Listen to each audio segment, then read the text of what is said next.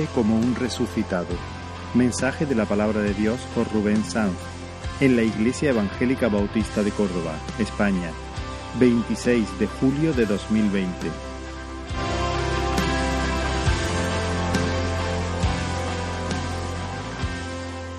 Ahora al Señor junto y, y creo que es muy importante cómo hemos empezado la reunión, así como debemos empezar nuestro día, y es haciendo un parón y meditando acerca de quién es Dios, qué es lo que Dios ha hecho por nosotros.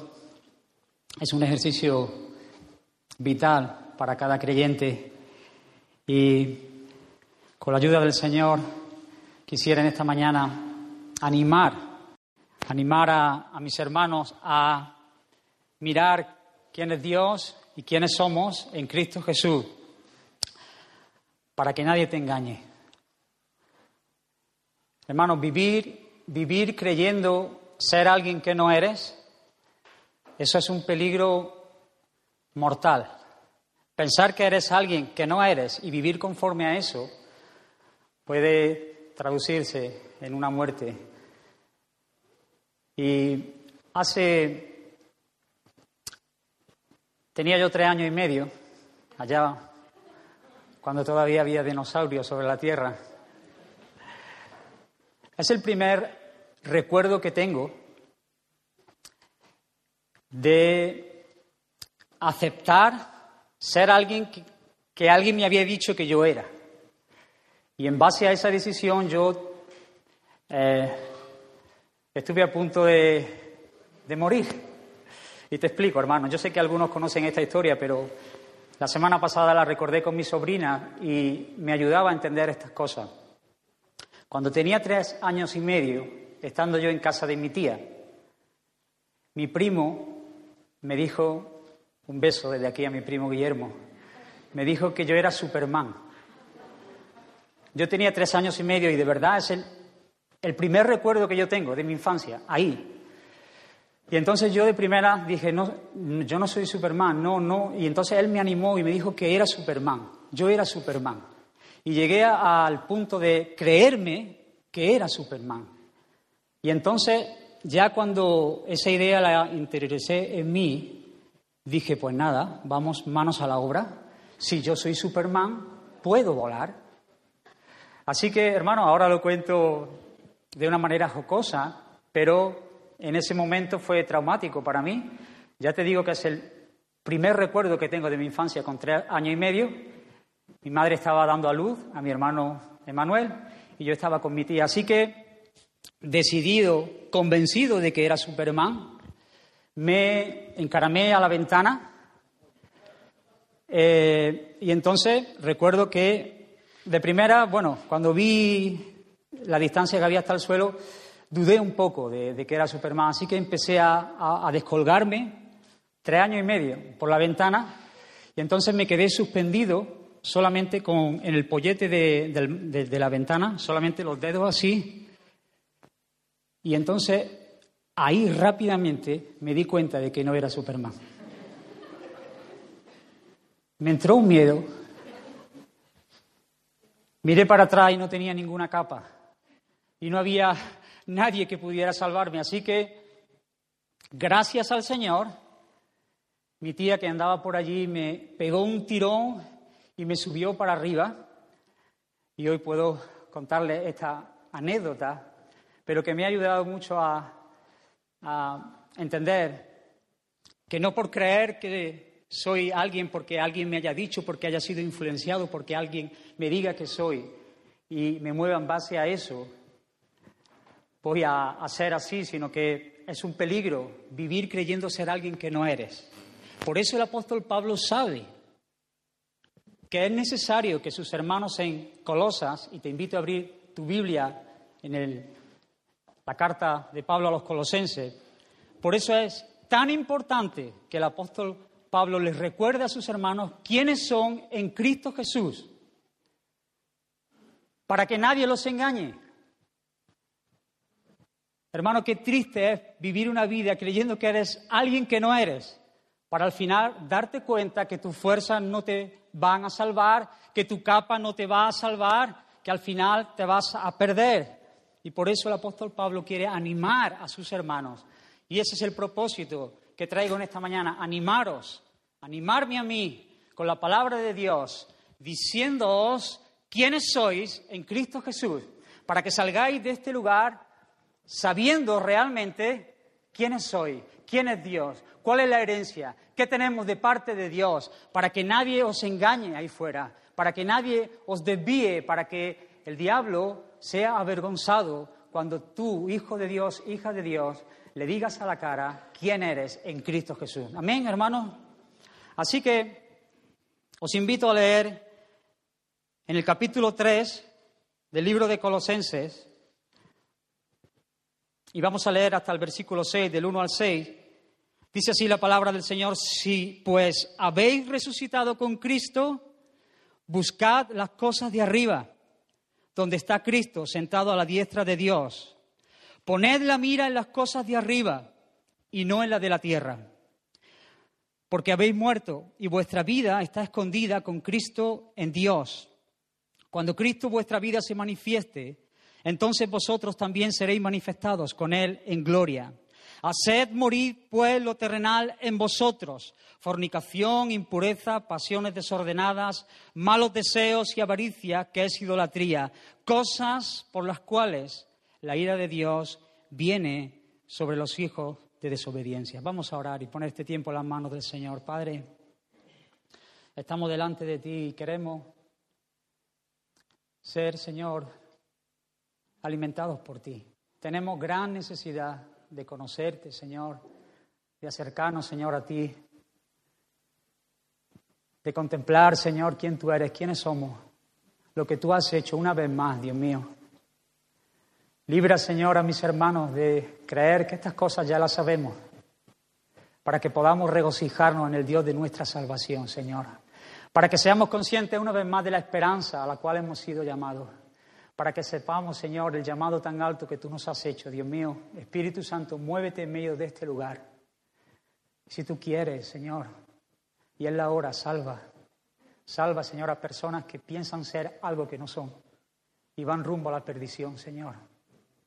Hazlo para la gloria del Hijo, para que Cristo sea visto en medio de este lugar, para que Dios Padre sea glorificado y todo, Señor, sea una fiesta en medio de este lugar. Amén, amén.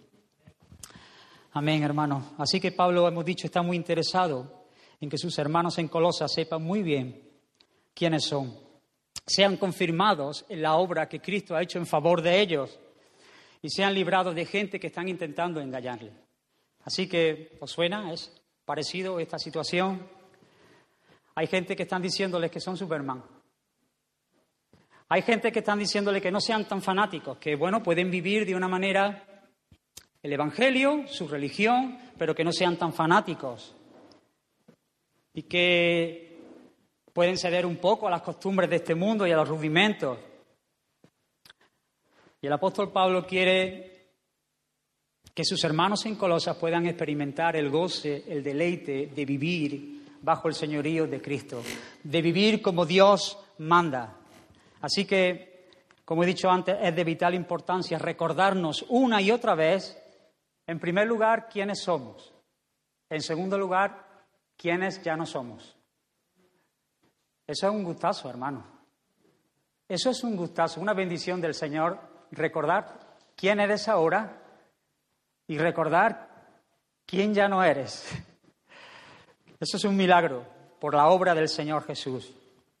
Así que los primeros dos capítulos, antes de entrar en materia, digamos, antes de entrar a esta exhortación, a animar a sus hermanos, Él está diciéndole por la obra del Señor lo que ellos son y les recuerda quiénes son. Y ahí los tiene en los dos primeros capítulos. El apóstol Pablo está diciendo, hermanos, he oído y sé que tenéis fe verdadera, que tenéis fe en Cristo Jesús. He oído y sé que vuestra esperanza está segura, está arraigada en los cielos, inamovible e inconmovible. Tenéis una herencia y la esperáis.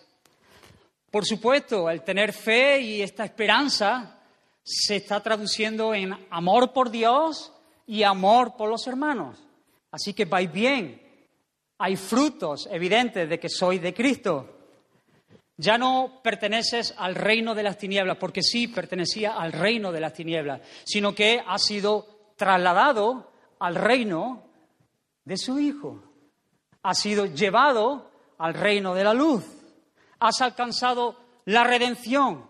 Hermanos en Colosas, por la sangre de Cristo, todos tus pecados han sido perdonados y vives en base a esa verdad.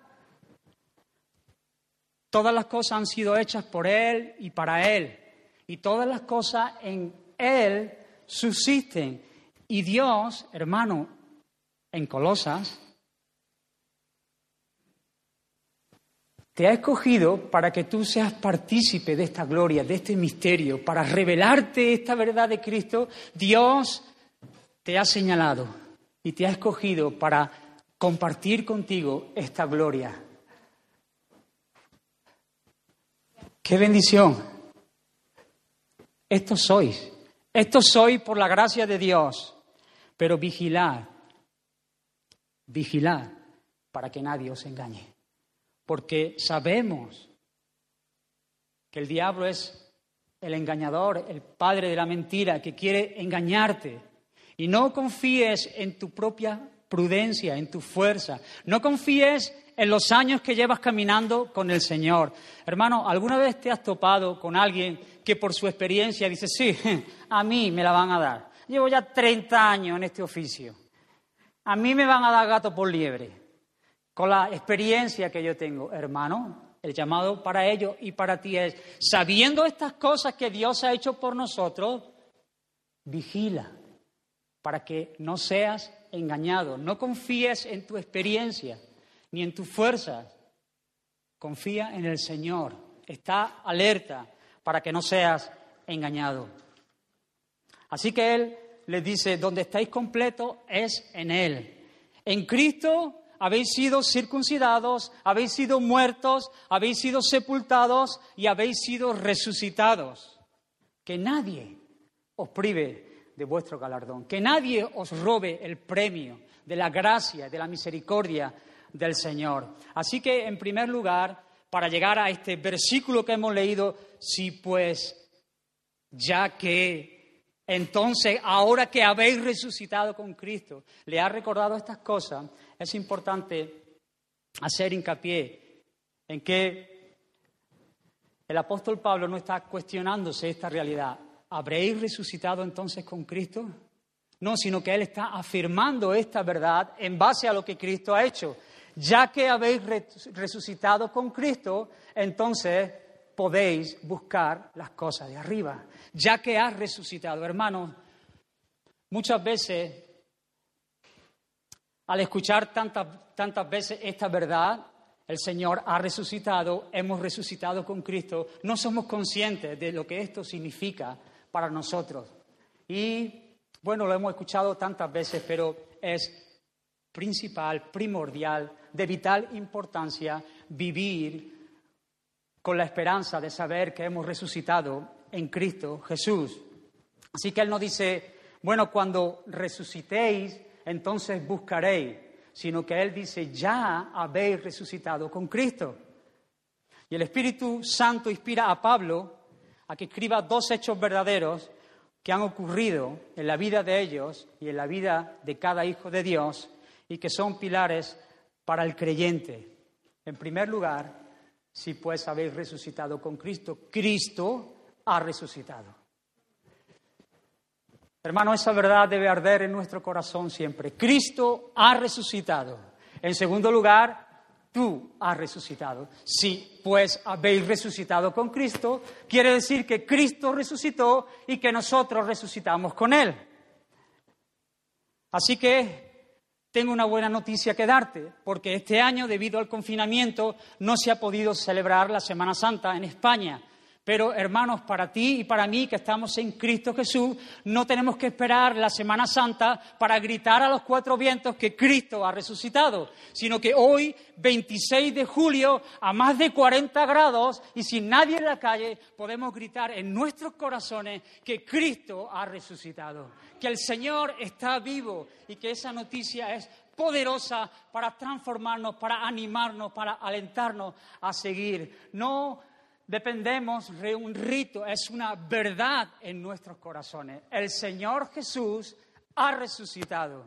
Y esto no es un cuento, esto no es una ilusión, no es una película, no es poesía, no es un argumento para rellenar una fecha en Semana Santa, es una realidad, es un hecho histórico. Y por eso el Señor fue tan cuidadoso en que esto quedase, constatado en el tiempo.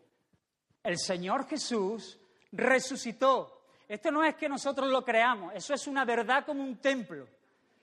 Porque el Señor lo quiso hacer así. Y el Señor resucitó y se apareció a María y tuvo una conversación con María, pero quizás pensó, ¿será poco? Y también se presentó delante de Cefa. Y entonces el Señor pensaría, pero será poco con presentarme delante de ellos. Así que viendo a dos que iban camino de Maú, dos de sus discípulos, el Señor se reveló a ellos y se le apareció a ellos para dejar constancia de que el Cristo había resucitado, pero no contento con eso, él se puso en medio de los discípulos y le dijo paz a vosotros. Y se presentó delante de ellos y comió delante de ellos. Y luego se presentó otra vez junto al mar y muchos lo vieron. Y luego a una reunión de más de 500. Cuando no había confinamiento ni mascarilla y podían todos reunirse, el Señor se puso en medio de ellos para que todos supieran que ese hecho era histórico, era real, era poderoso para lo que estaba por venir. Así que, hermanos, Dios ha dejado constancia de este hecho histórico, que Cristo Jesús ha resucitado de los muertos. Y hay una evidencia que me encanta, hermano. La palabra de Dios dice que la piedra fue removida, lo hemos cantado. La piedra fue removida. ¿Tú piensas que era necesario el Señor que estaba levantándose de los muertos, ¿tú piensas que era necesario que la piedra fuese removida para que Él saliera del lugar del sepulcro? No, hermano, no era necesario que la piedra fuese removida. La piedra es removida para que muchos puedan llegar al sepulcro y ver que no hay nadie en aquel lugar, para que tú puedas acercarte cada día y mirar y decir, no está aquí, ha resucitado el Señor, para que Pedro corriese en sus temores y al verlo se maravillase, no está aquí para que muchos puedan ver que el Señor ha resucitado de los muertos, la piedra fue removida. Hermanos, y este es nuestro sello distintivo. Cuando hablo con personas que me dicen que Dios se revela en diferentes formas, en diferentes religiones y que cada religión tiene su forma de creer, pero que es el mismo Dios, no es así. Nosotros como hijos de Dios, como cristianos, tenemos un sello distintivo y es la resurrección de nuestro Señor Jesús. Solo el Señor resucitó para darnos vida. Amén, hermanos. Así que Cristo resucitó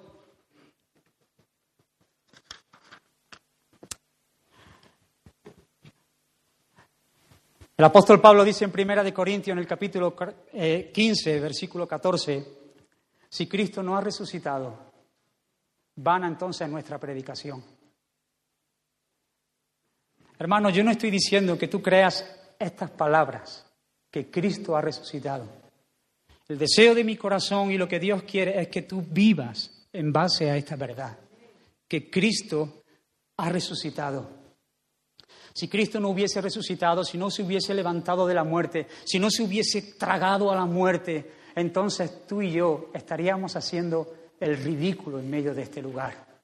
Vana sería nuestra fe, vana sería nuestra esperanza, sin sentido ninguno la predicación.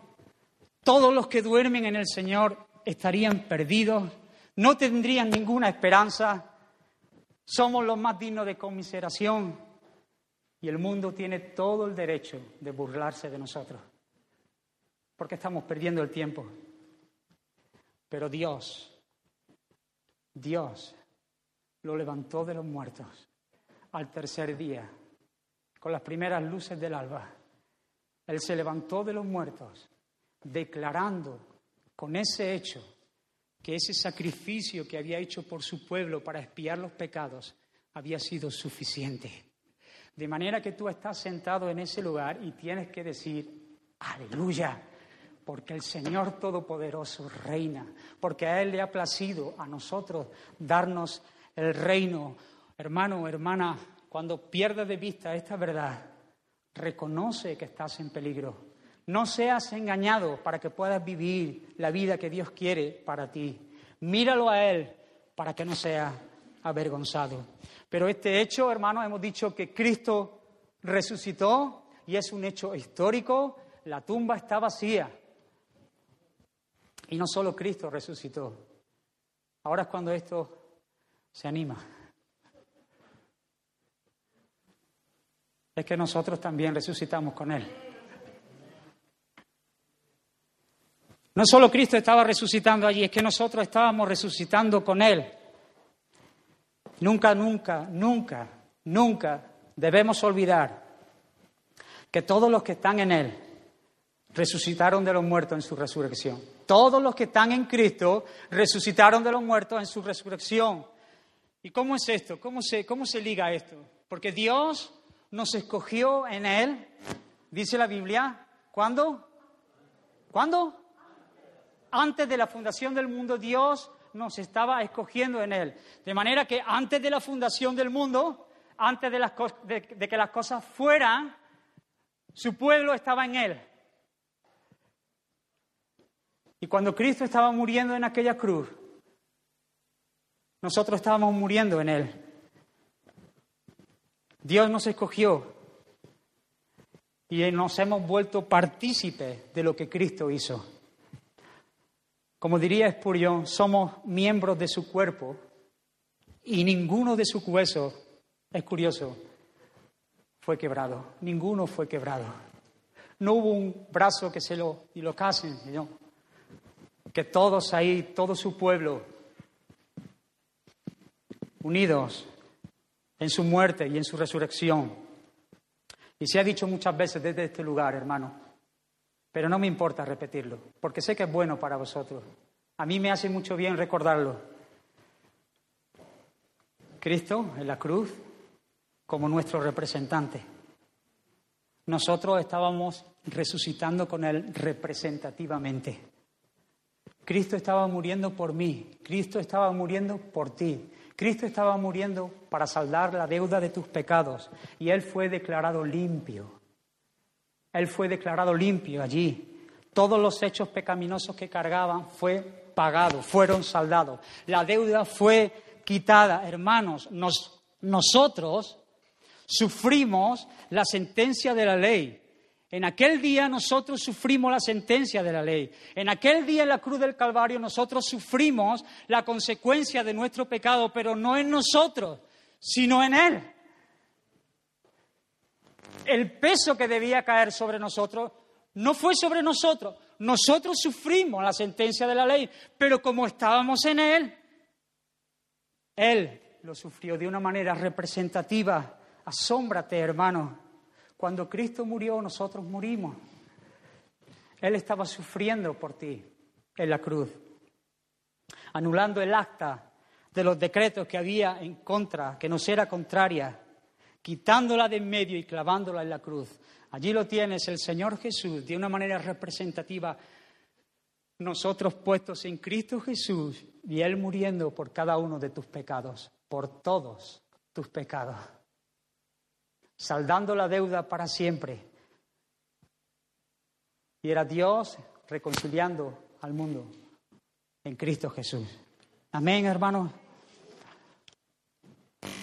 Así que la resurrección de Cristo, en primer lugar, de una manera representativa, Él representando a su pueblo, todos morimos en Él, todos resucitamos en Él.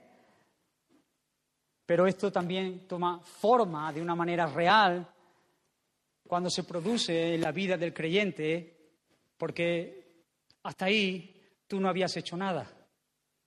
Fuimos escogidos en Cristo Jesús antes de la fundación del mundo. Cuando Él murió, morimos. Cuando Él resucitó, resucitamos, gloria al Señor, pero de una manera real se hace más evidente cuando se produce la resurrección espiritual. Que se produce tan pronto como somos conducidos a creer en Jesucristo por medio de la fe.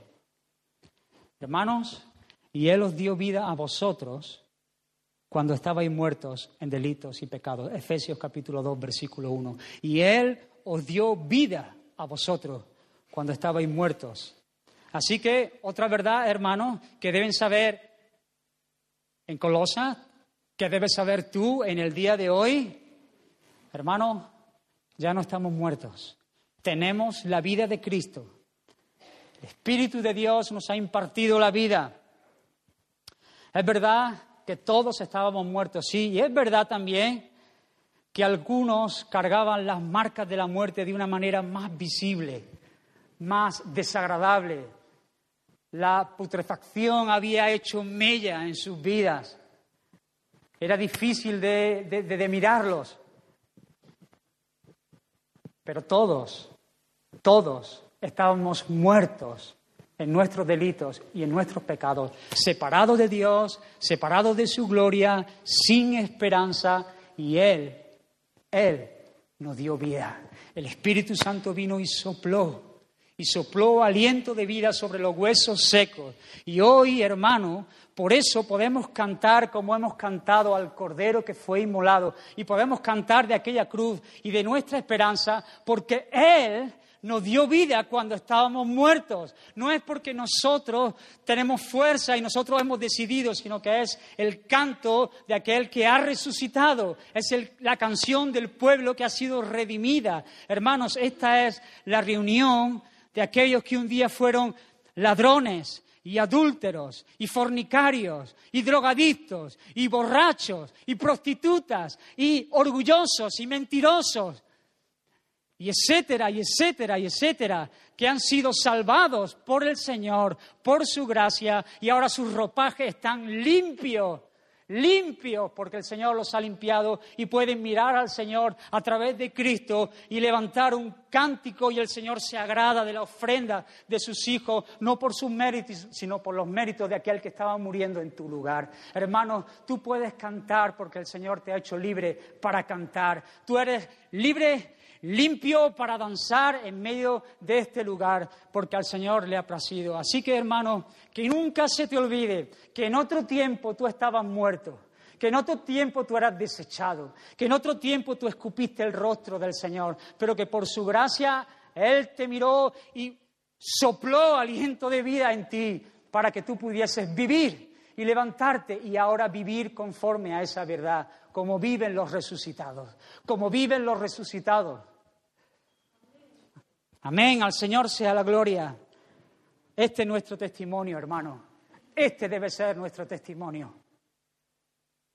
Esto no es un juego. Esto debe ser la realidad de todos los que han nacido de Dios. El Espíritu Santo nos hizo vivir. Hermano, este es mi testimonio. Este es tu testimonio. Y no será parecido al mío, pero debe congeniar estas verdades.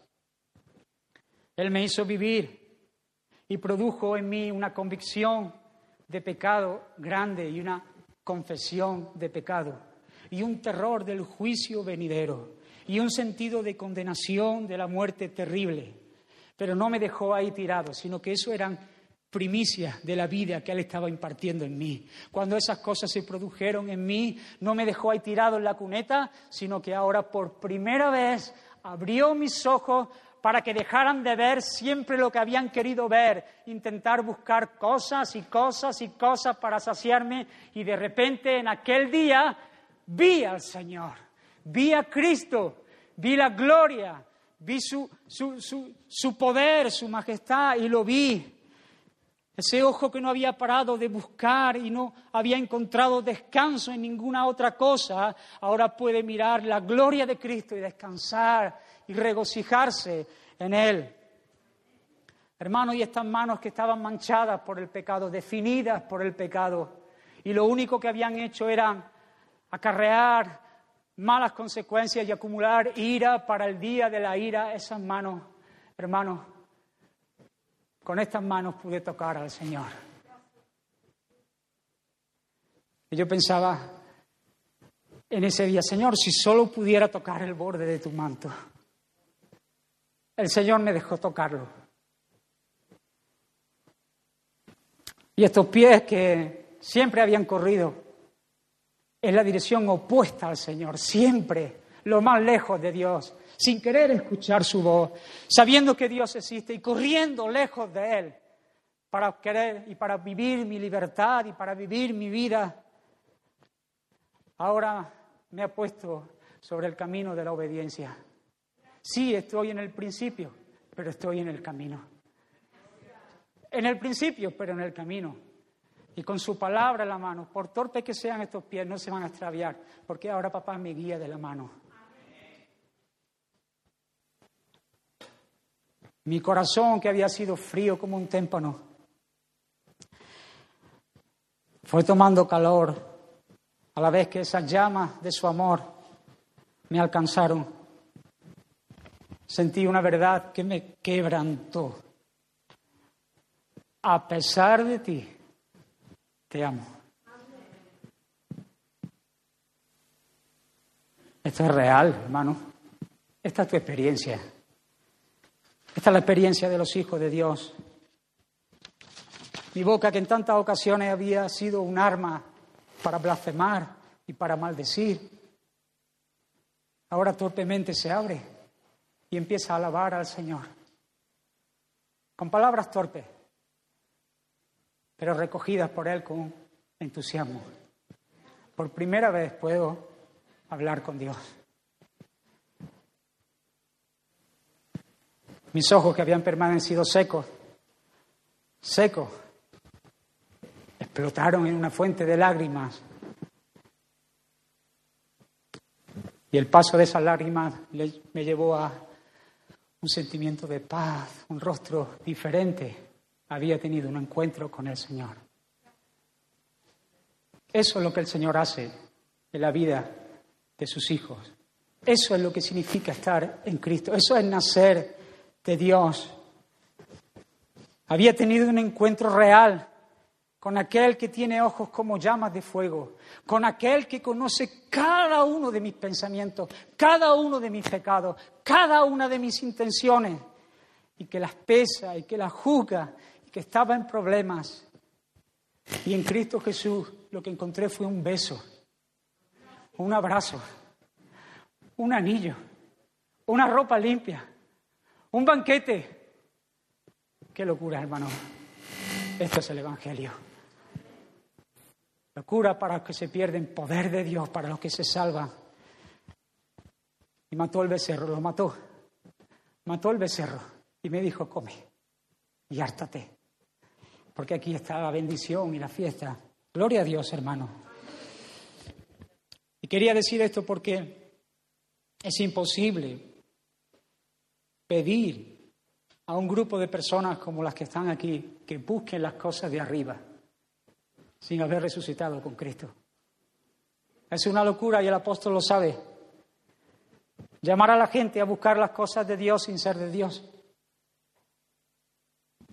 Es una vida tortuosa, es un quemadero de vida.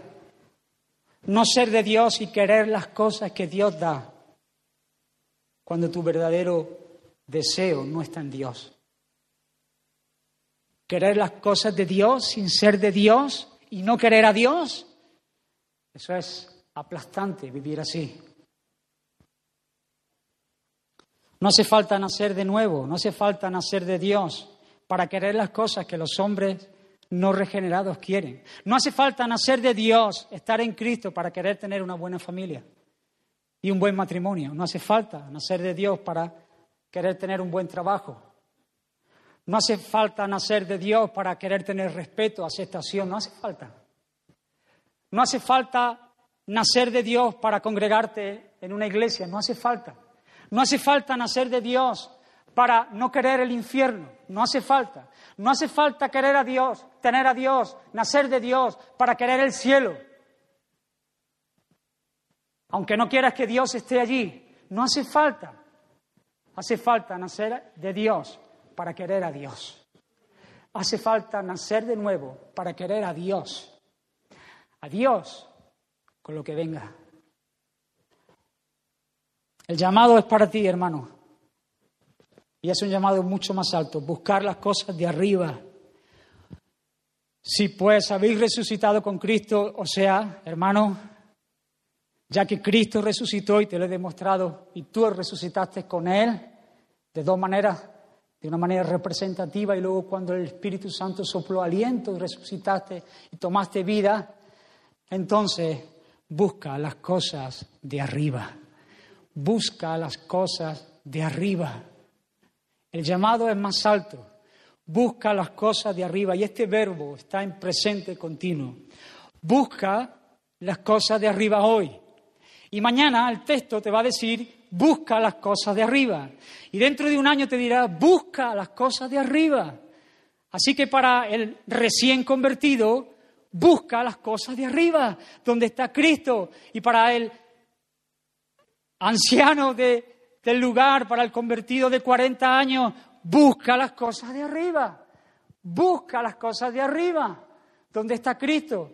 No es un llamado a buscar algo y ya lo encontré y ahora a otra cosa sino que el llamado es a buscar las cosas de arriba. Si estamos en Cristo, hermanos, que estamos en Cristo, desearemos actuar como Él lo hizo. Tan pronto como resucitó, ahí lo tienes el Señor. Me gusta porque dice que las mujeres fueron muy de mañana al sepulcro, muy de mañana, y el Señor ya no estaba. Tan pronto como el día se hizo paso en medio de la noche, el Señor salió del sepulcro, porque no quería tener ninguna relación con los lugares de muerte. Entonces las mujeres que llegaron muy de mañana le preguntaron a dos hombres con rostro resplandeciente, que siempre me he preguntado, ¿qué valor? Yo hubiese esperado que se fueran, pero les preguntó, ¿dónde está? ¿Dónde está el Señor? Y ellos le respondieron, no está aquí, no está aquí. ¿Por qué buscáis entre los muertos al que está vivo? Este no es un lugar para los que están vivos, este es un lugar para los que están muertos. Pero como Él está vivo, Él no está aquí. Hermanos, si Dios lo hizo, nosotros debemos actuar como Él lo hizo andar no en los caminos de perdición. Nuestro llamado es a ser como nuestro Señor. Cualquiera que, que vio al Señor sabía que estaba de paso. Cuando Él resucitó, no dijo, bueno, bueno, pues ahora, bueno, por lo menos, por lo menos unos días me voy a pegar, después de, de la que he pasado, por lo menos diez días me voy a pegar ahora, yo qué sé, una sardinita en la playa, tranquilo, un poco desconectar. Lo que quiero es desconectar un poco. Eh, que estoy un poquillo voy yo desconectar y no, cualquiera que vio al Señor sabía que su corazón estaba en las cosas de arriba. Estaba ahí, pero él decía, subo a mi Padre, a vuestro Padre, subo a mi Dios, a vuestro Dios. Yo estoy aquí, pero mi, mi corazón y mi pensamiento y mis ojos están en las cosas de arriba. Aún sabiendo que tendría que estar unos 40 días por la tierra, pero él estaba enfocado en las cosas de arriba. Hermano, hermana, tú no sabes cuánto tiempo durará tu, travesía en la tierra, no lo sabes. Tú no lo sabes cuánto tardará. Ahora te hago una pregunta. Y sé muy sincero contigo mismo. ¿Qué piensan las personas que te ven? De nuestro Señor Jesús sabíamos que Él estaba de paso que subía a su Padre. ¿Qué piensan las personas que te ven? Examinándote a la luz de la palabra puedes llegar a la conclusión de que vives en el mundo, pero que no eres del mundo. ¿Puedes decir con el apóstol Pablo, he muerto el mundo, el mundo está muerto para mí? Piénsalo, hermano. Porque es la manera de vivir de los resucitados ya no están más en los lugares de muerte. Hermano, vives como un extranjero y un peregrino y vas camino de una patria mejor como Abraham, que había salido de su tierra a una ciudad que tiene fundamento, cuyo arquitecto y constructor es Dios? ¿O realmente amas los tesoros de los egipcios? ¿O te has enamorado de las cosas de aquí? ¿O has sido engañado? Tú que pensabas que no ibas a ser engañado. Tú que creías que tu experiencia te avalaba y que tu testimonio confirmaba tu fiereza pero tu corazón ha echado raíces aquí. Tengo otra pregunta. ¿Cómo luce tu vida resucitada? Porque hemos resucitado o no. No, hermano. Ahora es cuando tenías que decir, amén. No pienses en lo que te estoy preguntando. Ese es el error. Deja de mirar. Mira a Dios. Hemos resucitado. ¿Cómo luce tu vida de resucitado? ¿Muestra nuestra vida los frutos de una vida nueva? ¿Da testimonio en nuestra vida del poder de Dios que no es palabrería, que no es postureo, que no es quedar bien, que no es que los otros tengan un concepto de mí más alto, que no es encajar dentro de un grupo, que no es hacer una serie de cosas, que no es dejar de hacer una serie de cosas, sino que es el poder de Dios obrando en tu vida, de manera que manifieste que hay un Dios en los cielos y que Cristo Jesús ha resucitado y tú has resucitado con Él y tienes esperanza y tienes ilusión. Nuestro Señor Jesús dio testimonio a muchos cuando resucitó y consoló también a muchos con su presencia, hermano. Tú que eres un resucitado, te estás esforzando en dar testimonio a otros que no conocen el poder de Dios. Te estás dedicando a bendecir y consolar a otros que tienen necesidad. Que el Señor nos ayude, hermano. Poner la mira en las cosas de arriba es poner nuestros pensamientos en las cosas de Dios. Nuestro corazón, nuestra mente. No podemos ascender con nuestros cuerpos. Ya nos gustaría, pero todavía no. Pero sí con nuestra mente con nuestro corazón. Y te invito en esta mañana a que mires arriba. Isaías 66.1 dice, el cielo es mi trono y la tierra es el estrado de mis pies. Mira arriba, hermano. Allí está tu Dios. Deleítate en Dios y Él te concederá las peticiones de tu corazón. Allí está el Señor. Míralo en toda su gloria, en todo su esplendor, el que gobierna, el que sostiene todas las cosas con la palabra de su poder. Él está en su trono y Él gobierna. No hay nada que se le escape, no hay nada que esté fuera de su control. Él es dueño y Señor de todas las cosas. La tierra es su trono. La tierra, el cielo es su trono, la tierra el estrado de sus pies. Mira al Señor. Ahora tú, como resucitado, puedes mirar al Señor, pero te invito a mirar más. Mira arriba también y verás al Hijo sentado a la diestra de Dios. Es Dios, pero hombre. Por tanto, es nuestro hombre. Es la primera vez que los hombres podemos decir, eres mi hombre. Eres mi hombre. Él es nuestro hombre. Es Dios, pero es mi hombre. Y Él vive para interceder por nosotros. Él está sentado, hermanos, porque ha vencido.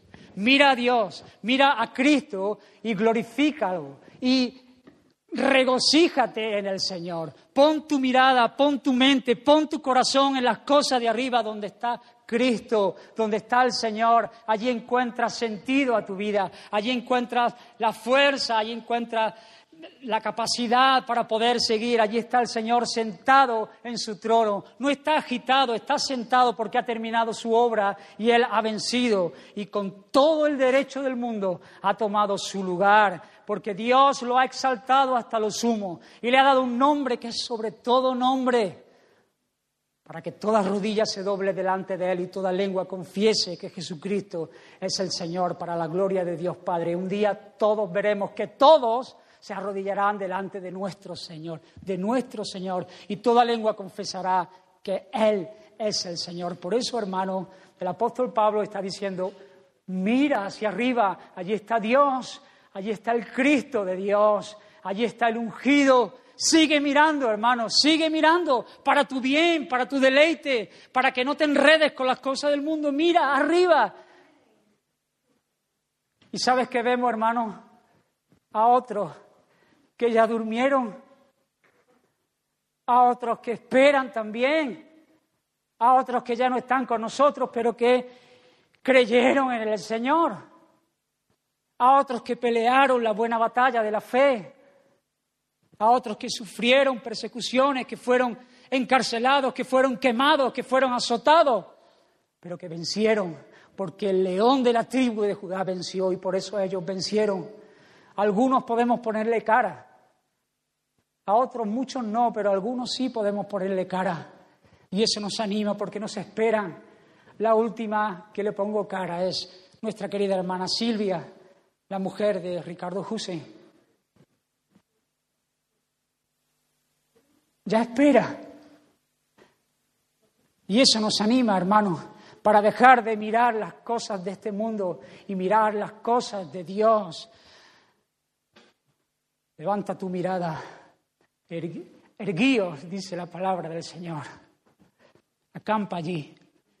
Pon tu tienda de campaña en las cosas de arriba, donde está Cristo, sentado a la diestra de Dios. Allí ya no hay llanto, allí ya no hay dolor. Busquemos la gracia del cielo, busquemos sus favores, miremos arriba. Nuestro llamado es más alto. El, Señor sabe que mirando estas cosas vamos a encontrar sentido a nuestra vida y por eso dice, mira arriba y busca los favores que vienen del cielo. Toda buena dádiva y todo don perfecto desciende de lo alto del Padre de las Luces, en el cual no hay mudanza ni sombra de variación. Hermano, hermana, no ha cambiado su pensamiento con respecto a ti. El pensamiento que Dios tiene acerca de su pueblo es pensamiento de bien, de paz y no de mal. Bendecir, bendecir y bendecir. Si tú estás en Cristo, ha resucitado y lo que Dios te da es bendición tras bendición tras bendición. Cuando te das algo, te bendice. Cuando te quita algo, te está bendiciendo. Cuando te disciplina, te está bendiciendo. Cuando enfermas, te está bendiciendo. Cuando te quita un hijo, te bendice. Cuando te lo da, te bendice. Cuando te caes, te bendice. Cuando te mete en el fuego de la prueba, te está bendiciendo, porque ahora solamente estamos en el marco de la bendición, porque estando en Cristo Jesús, solamente tenemos bendición tras bendición tras bendición. Busca las cosas de arriba, busca el favor de Dios, busca el regalo que viene de Dios y no las chucherías que el mundo ofrece. Busca a Dios porque eres de Dios. Cosa que ojo no vio, ni oído, ni oído oyó, son las que Dios ha preparado para aquellos que le aman. Hermano, mira arriba, sigue mirando y busca glorificar a Dios en todo lo que haga. Que Él se lleve siempre la gloria. Tú trabajas, que Dios se lleve la gloria en tu trabajo. Tú estudias, que Dios se lleve la gloria. Tú estás jubilado, que Dios se lleve la gloria en tu jubilación. Eres hombre, que Dios se lleve la gloria en tu hombría. Eres mujer, estás casado, estás soltero, eres padre, eres hijo, que todo lo que hagas lo hagas para la gloria del Señor, para la honra, para la fama de su nombre. Sea lo que sea, hagas lo que hagas, concentra tus pensamientos y tu corazón en honrar al Señor Jesús. Amén.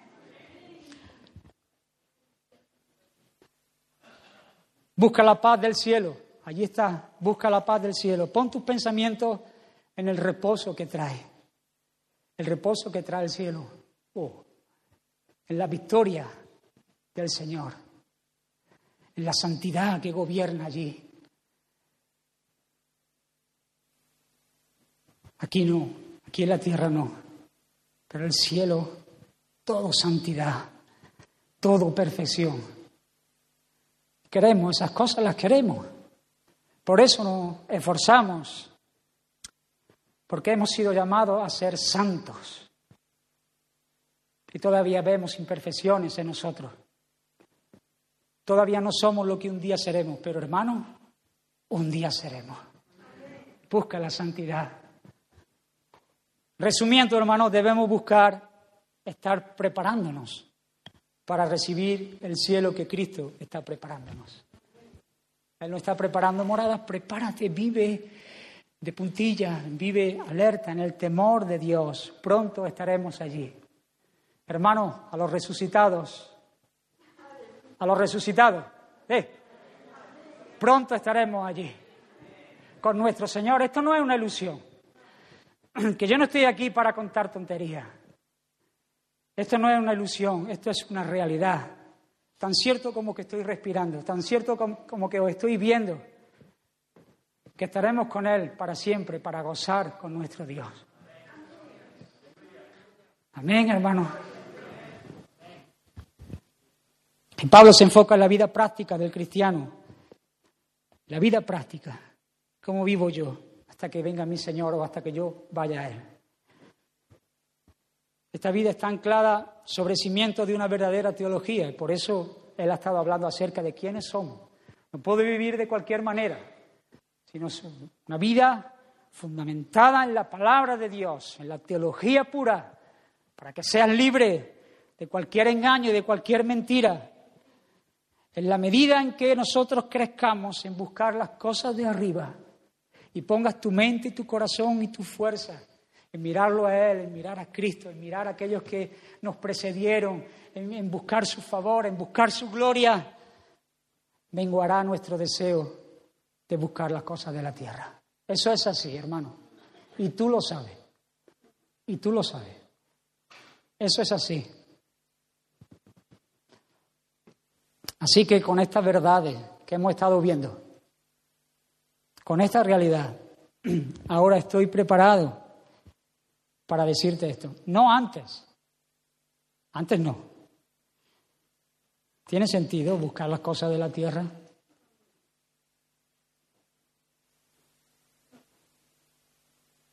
Los quebraderos de cabeza que nos llevamos muchas veces por cosas que son pasajeras, que no tienen ningún valor. Cómo nos enredamos en un sinfín de cosas y perdemos de vista las glorias que han de venir. Pero quiero hacer un paréntesis ahora. Para aquellos que no han nacido de Dios. Para aquellos que saben que no están en Cristo Jesús. Para ellos sí, ahí está toda su esperanza. En las cosas de la hora y del momento.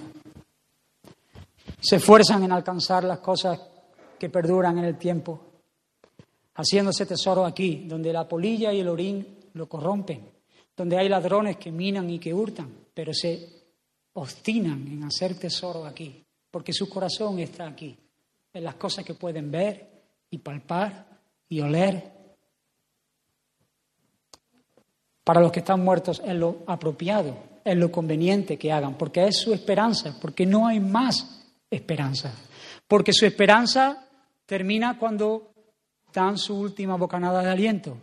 Entonces, aprovecha, hártate.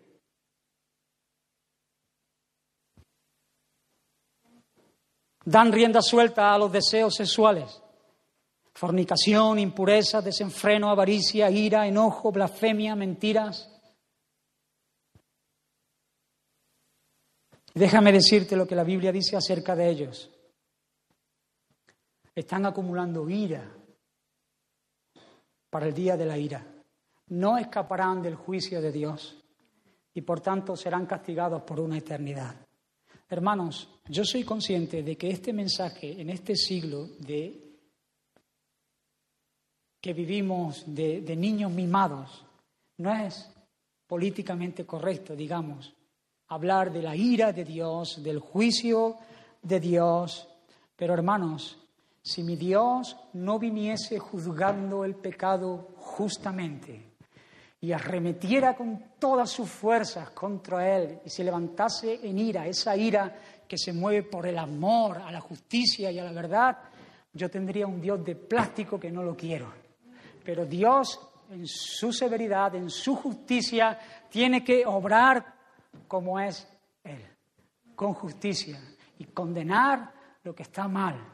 Hermano, déjame decirte, si tú estás en este lugar, y sabes que no estás en Cristo, que todo lo que tú has buscado hasta el día de hoy es tus propios deseos, dar rienda suelta a los deseos de tu corazón, para nada has tenido en cuenta a Dios, estás en graves problemas. Pero déjame decirte también que si tú estás escuchando este mensaje es porque hay gracia y misericordia para ti en el día de hoy. Si tú entiendes que has fallado a Dios, si tú entiendes que Dios es santo y que tú mereces la condenación como consecuencia de tu pecado, pero miras a Cristo en esta hora y lo ves muriendo en la cruz por ti y te arrepientes de tus pecados, hermanos, entonces alcanzarás la vida eterna, entonces alcanzarás el gozo y la paz y la felicidad que todos los deleites de este mundo juntos multiplicados por un millón no pueden darte. Solo Dios puede darte esa paz que sobrepasa todo entendimiento.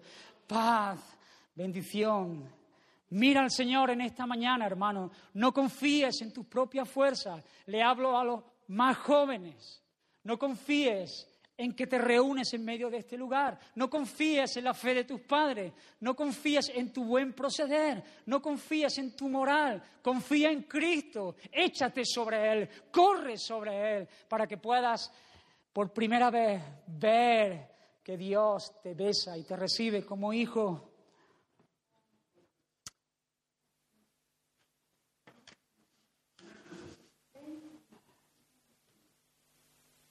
Hermano, hermano mío, a ti te digo que no solo has resucitado con Cristo, sino que se te ha dado poder, capacitación, influencia del Espíritu Santo para hacer morir lo terrenal en ti. Hermano, ¿tú has escuchado lo que hemos estado hablando? Pues todo eso es para nosotros. No te conformes con una vida mediocre. No caigas en el engaño de la mentira del diablo que te dice, esto es todo, esto es lo que hay. Dios quiere cortarte el rollo, quiere privarte, pero tú puedes comer de esta mesa y puedes también comer de esta mesa. Tú puedes el sábado hartarte de lo que tú quieras y el domingo puedes participar. No caigas en el engaño. Al final te darás cuenta de que no tienes capa para volar. Al final tus fuerzas te van a fallar.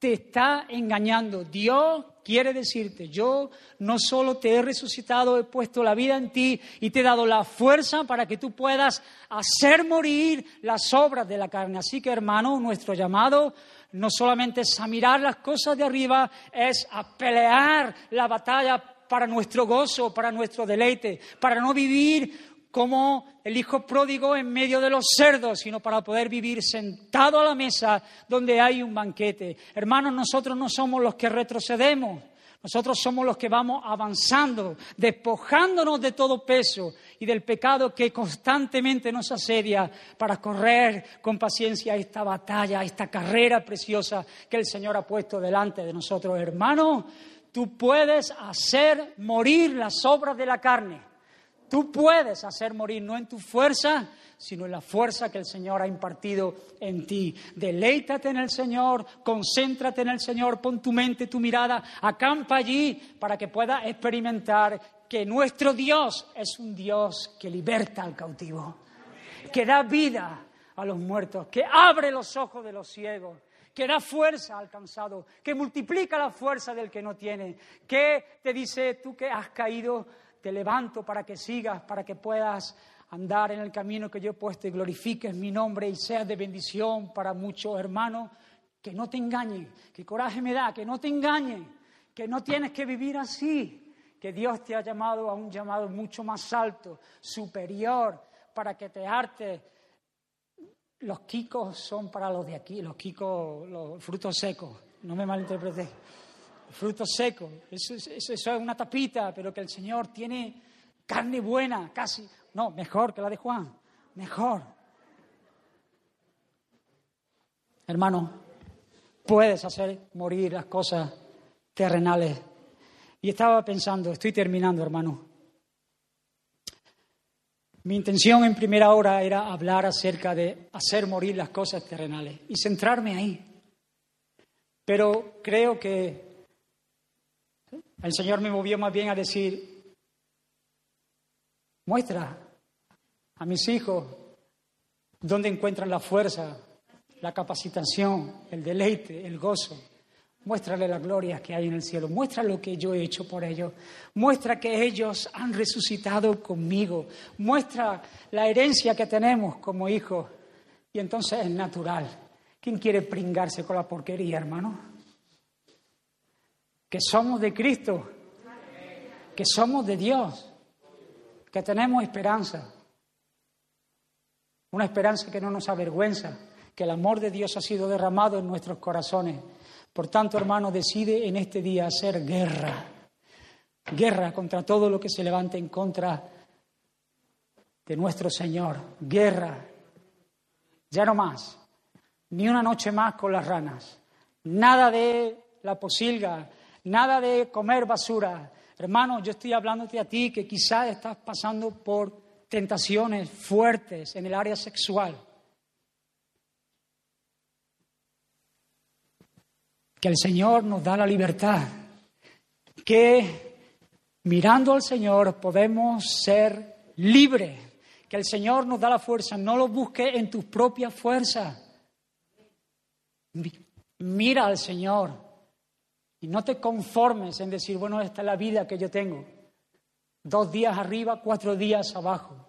Dios quiere que todos los días puedas recrearte en lo que Dios ha hecho, hermanos que nuestros ojos se van detrás de la mujer de otro, que nuestro corazón se queda atado en las riquezas de este mundo, que la ira, el enojo, la falta de perdón, Todas estas cosas están tomando lugar en nuestros corazones.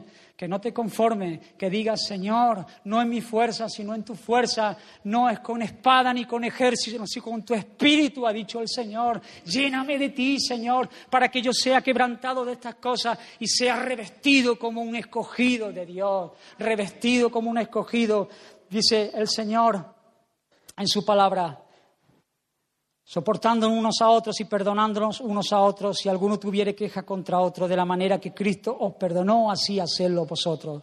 Y sobre todas estas cosas, vestíos de amor, que es el vínculo perfecto, y la paz de Dios gobierne en vuestros corazones a la que asimismo fuiste llamado en un solo cuerpo, y sed agradecidos. La palabra de Cristo more en abundancia en vosotros, enseñándoos y exhortándoos unos a otros en toda sabiduría, cantando con gracia en vuestros corazones al Señor, con salmos e himnos y cánticos espirituales. Al hacer estas cosas nuestro corazón se alegrará en Dios y entonces nos será mucho más fácil el poder perdonar, el poder decir no al pecado, no a la tentación. Cuando las cosas de Dios están brotando en nosotros, entonces nosotros podremos vivir como escogidos de Dios. Amén, hermano.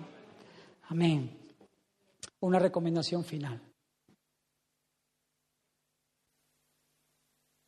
Corre a Cristo en todo tiempo pero de una manera especial. Haz hincapié ahora en este tiempo de vacaciones. No huyas de la hora. Aunque por momentos podrías sentir esa cierta libertad al dejar aparcada la oración y la meditación de su palabra, es un engaño. Es un engaño. De nuevo quieren engañarte. ¿Has sentido ese susurro en tu oído, bueno, ahora estamos de vacaciones, vamos a salir unos días, no tenemos el compromiso de tener que... Es un engaño. Todo lo contrario, tienes más tiempo. Siéntate a la mesa y date un festín.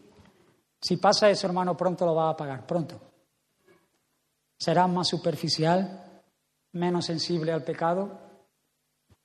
Las preocupaciones por las cosas de aquí aumentan y siempre habrá una alarmante pérdida de adorar a Dios y una apatía por las cosas espirituales. Hermano, concéntrate Dios, en todo tiempo, pero de una manera más evidente ahora en este tiempo de vacaciones, a los jóvenes también. El Señor dijo, venid a mí. ¿Estáis trabajados y cargados? Yo estoy reventado. Yo quiero descansar. Es que quiero descansar. Pero tengo la opción. O o el Señor. Si decido el Torró, vendré más reventado. Pero el Señor dice, venid a mí los que estáis trabajados y cargados, y yo os haré descansar. ¿Quieres descansar? Corre al Señor. Así que Marinador, Torró, Sahara de los Atunes, Gandía, no me acuerdo, Guatemala, Colombia, Manilva, son regalos que Dios nos da para disfrutar. Por supuesto que sí, pero no hagamos de ellos nuestro tesoro, sino honremos al Hijo para que no se enoje honremos al Hijo en medio de ese lugar. Disfruta de las bendiciones del Señor, pero busca primeramente el reino de Dios y su justicia. Y luego que venga lo que Dios quiera. Amén. Vamos a orar, hermano.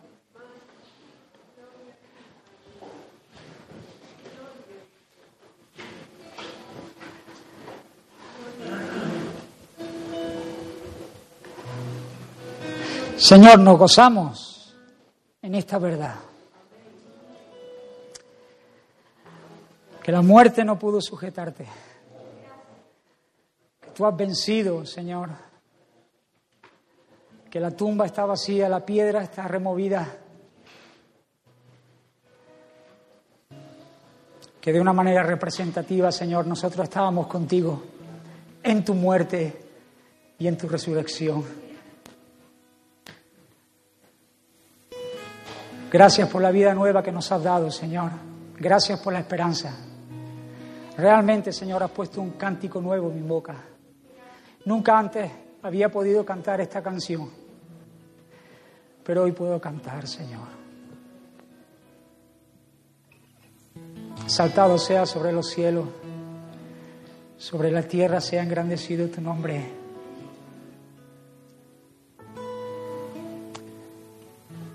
Bienaventurado es el pueblo que sabe aclamarte. Señor, levanta a mis hermanos en esta hora para que su vida luzcan como lucen las vidas de un resucitado. Señor, declaramos y confesamos en esta hora que no queremos nada que no venga de ti, Señor. Que no queremos, Señor, vivir en los lugares de muerte, que nuestro lugar no solo sepulcro, que nuestra herencia está arriba, escondida contigo, Señor. Y esperamos la manifestación gloriosa de tu venida, Señor.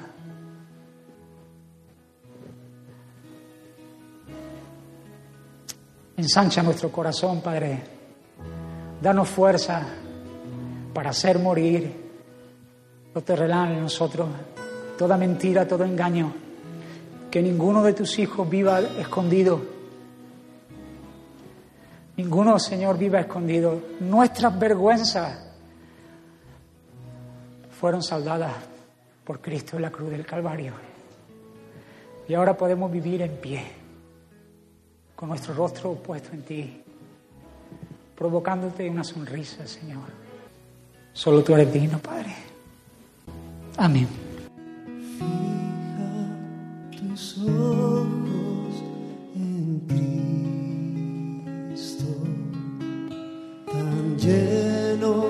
De gracia y amor. Y lo terrenal